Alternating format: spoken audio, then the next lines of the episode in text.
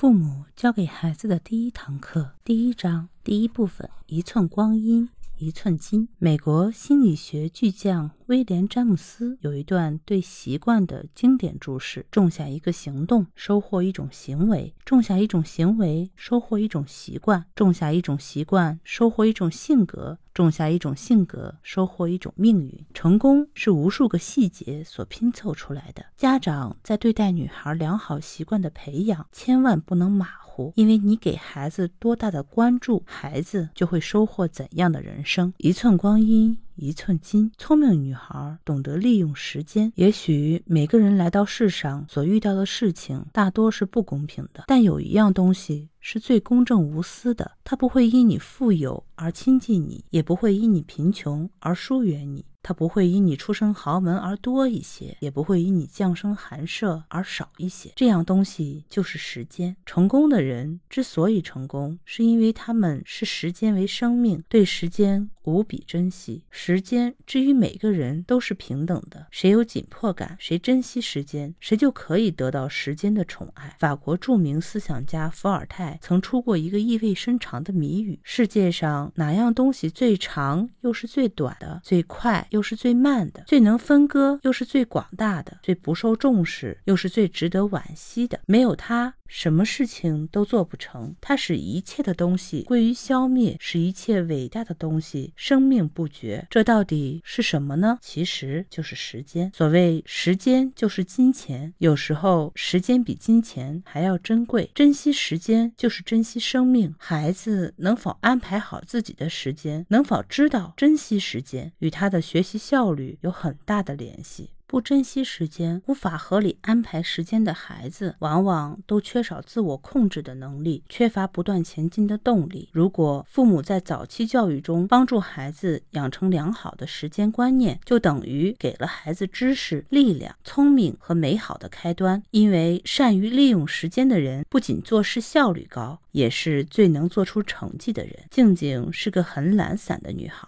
做事情老是磨磨蹭蹭的。不管是生活上还是学习上，如果不在她耳边经常催促，她根本意识不到时间是有限的。可谁又有功夫天天在她耳边念叨呢？为了帮助静静改掉这个坏习惯，妈妈决定从小事中入手，培养她有效利用时间。妈妈知道静静喜欢看故事书，于是就决定周末带她去图书馆，在让他增长知识的同时，也教他如何利用时间。静静一下子看到那么多故事书，非常兴奋，但是他还是懒懒的看。以他的速度，一个月看一本，估计也看不完。于是妈妈就教静静先选择自己感兴趣的、有价值的书籍看，然后要学会选择书里面最具有意义的细节。这样不但节省了时间，还抓住了重点。在妈妈的教育下，静静的时间观念逐渐增强了。林凡已经是个二年级的小学生了，但是他的时间观念很差，做事情也没有任何规划，因此也总是出一些差错。早晨闹钟都响了三四次了。妈妈怕他上学迟到，也过来叫他好几次，但是他却依旧躺在床上，不愿意起来。放学后，懒洋洋地把书包往书房里一丢，然后瞅准时机，趁妈妈不注意，就跑到电脑面前开始看动画片。时间就这样被他浪费了，所以林凡经常挑灯夜读。没办法呀，白天的时间都被他浪费掉了，只能在深夜写作业。著名的物理学家爱因斯坦认为，人与人之间的最大区别就在于怎样利用时间，其他的区别都是从这个区别的基础上衍生出来的。我们出生时，上帝就把最好的礼物送给了我们，那就是时间。我们每一个人都应把时间当做投资来经营自己的生命。有的人很会经营，一分钟变两分钟。一小时变成两小时，一天变成两天。他用上天赐予的时间做了很多的事情，最终换来了成功。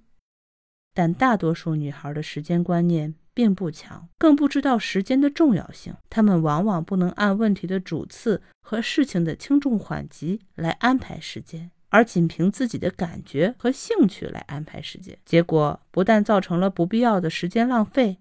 而且还会影响处理其他事情的进度，因此在女孩不善于利用时间、不知道珍惜时间的情况下，父母应该运用一定的方法，帮助她养成合理安排时间的好习惯。那么，怎样才能让你的孩子变成会珍惜时间的聪明女孩呢？第一，让你的女孩作息有规律。孩子心理过程的随意性很强，而且自我控制能力又较差，常常是一边吃饭一边玩耍。这件事情还没有做完，心里又想着另一件事情，做事也是杂乱无章，缺乏条理，什么都是凭感觉。这时候，如果父母不加注意，对孩子听之任之，放任不管，那就会让他变成拖拉的坏习惯。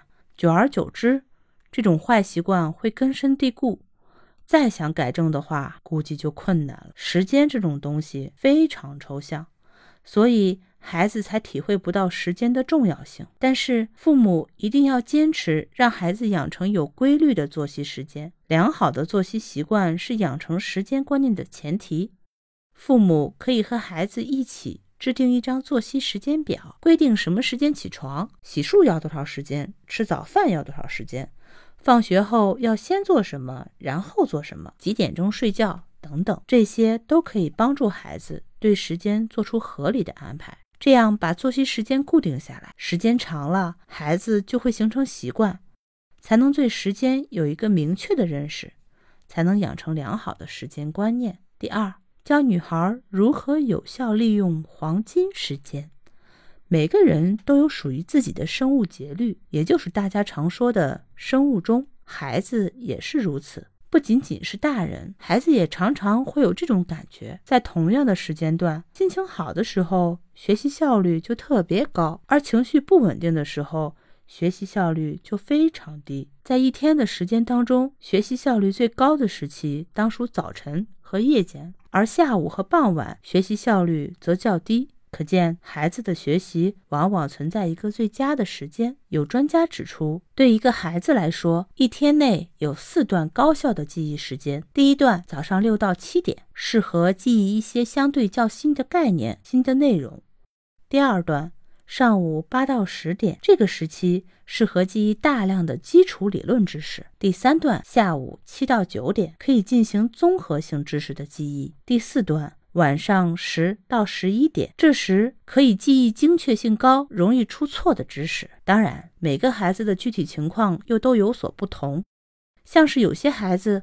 早上学习效率较高，有些孩子则晚上学习效率高。父母可以让孩子注意观察自己的特点，以便掌握自己的最佳学习时间，然后再把重要的学习内容安排到最佳时间里去学习。如此一来，学习效率必然会得到大幅度提高。第三，不要忘记给女孩玩的时间。许多父母会认为孩子由于作业做得太慢。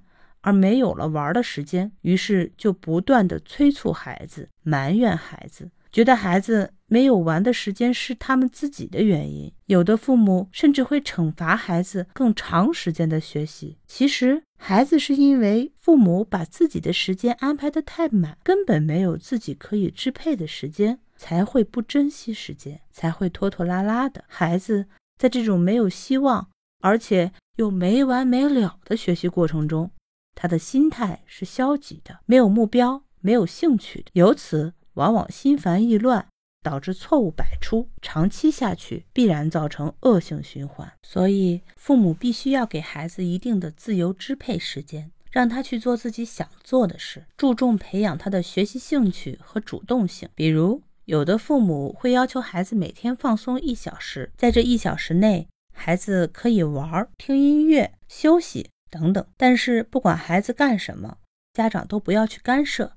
在孩子情绪比较稳定和愉快，有了主动学习的兴趣时，他就会比较愿意开始较长时间的艰苦学习，学习效果自然也会更加理想。善于利用时间的孩子的收获肯定要比其他孩子多得多，也就走得比同龄的孩子要快得多。凡事快人一步。